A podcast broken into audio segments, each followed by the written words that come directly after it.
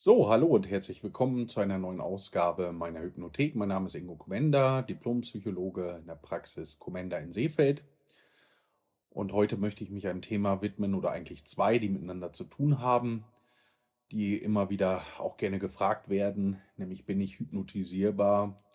Bindestrich, ich kann mir das ja gar nicht vorstellen. Und ähm, ja, das ist äh, grundsätzlich ein, ein Missverständnis. Also hypnotisierbar, Hypnose ist ein, ein Urzustand des Menschen, weil es ja nichts anderes bedeutet als die Fokussierung der Wahrnehmung auf etwas. Das heißt, letztendlich könnte man behaupten, wenn ich einen Brief schreibe oder eine E-Mail, dann ist das schon eine Form der Hypnose, denn ich konzentriere mich auf das eine und das andere tritt etwas weg.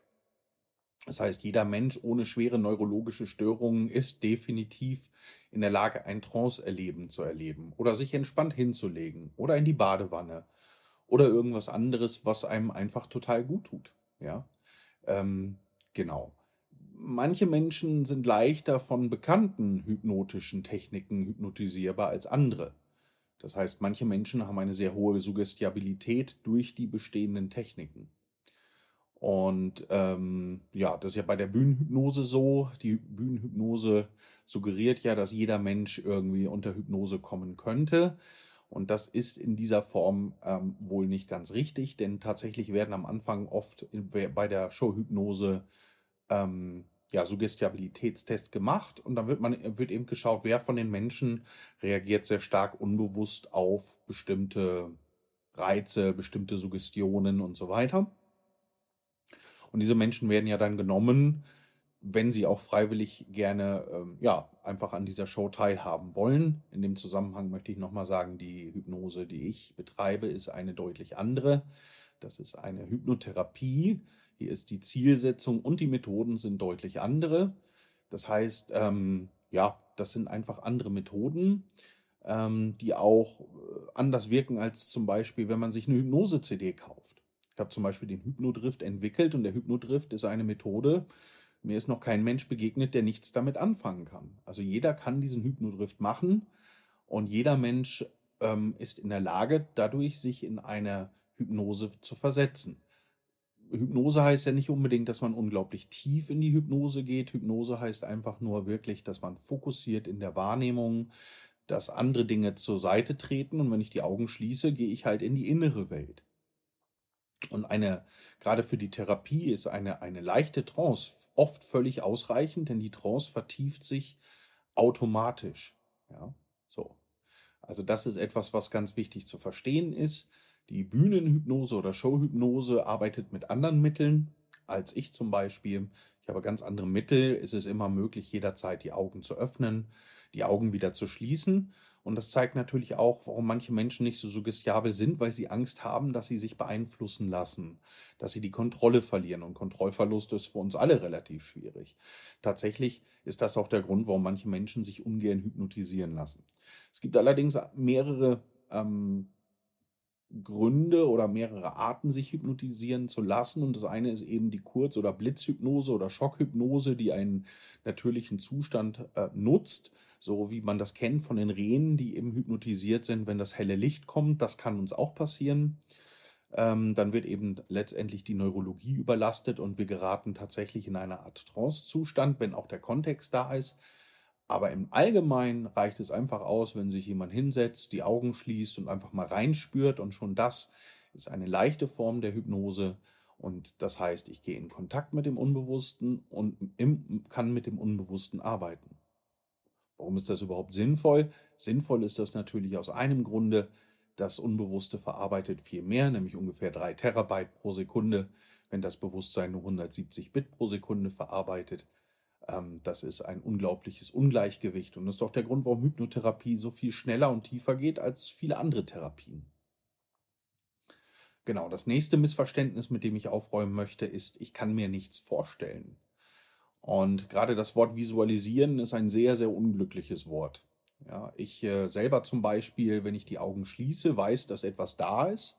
Ich fühle, dass etwas da ist, aber ich sehe es nicht.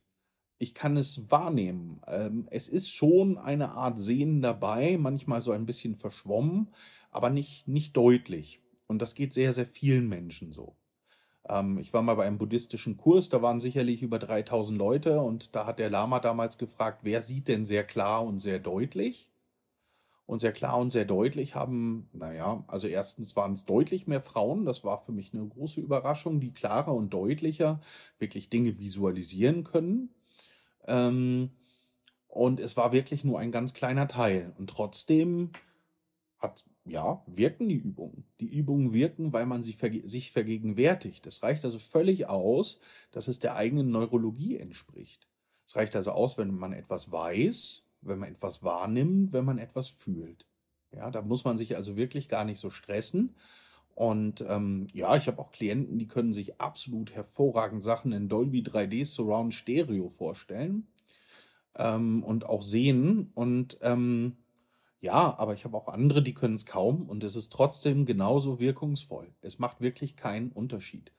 Tatsächlich ist es sogar oft so, dass die Leute, die sich Sachen extrem gut vorstellen können, oft von diesen Visualisierungen sogar eher abgelenkt sind und sich dann in diesen Gebäuden verlieren und dann manchmal einfach Dinge sehen ähm, oder sich in, ja, einfach in diesen Sichtweisen verlieren, während die, die zwischen was fühle ich, was sehe ich, manchmal auch was höre ich oder was hört sich so an, ja, ähm, hin und her wechseln können, die sind oft sogar noch ein bisschen erfolgreicher in der Hypnose oder sind nicht so schnell abgelenkt. Ja, manchmal gibt es das schon, dass Menschen ähm, eine Visualisierungsstörung haben, also dass sie tatsächlich gar nichts sich vorstellen können. Das kannst du selber bei dir vorstellen, wenn du jetzt die Augen schließt und einfach dir mal ganz kurz vergegenwärtigst, wie sieht deine Haustür aus. Und wenn du irgendwie ein Gefühl hast dafür, wie deine Haustür aussieht, wie sich das anfühlen könnte, wenn du mit der Hand drüber fährst, welche Farbe sie hat,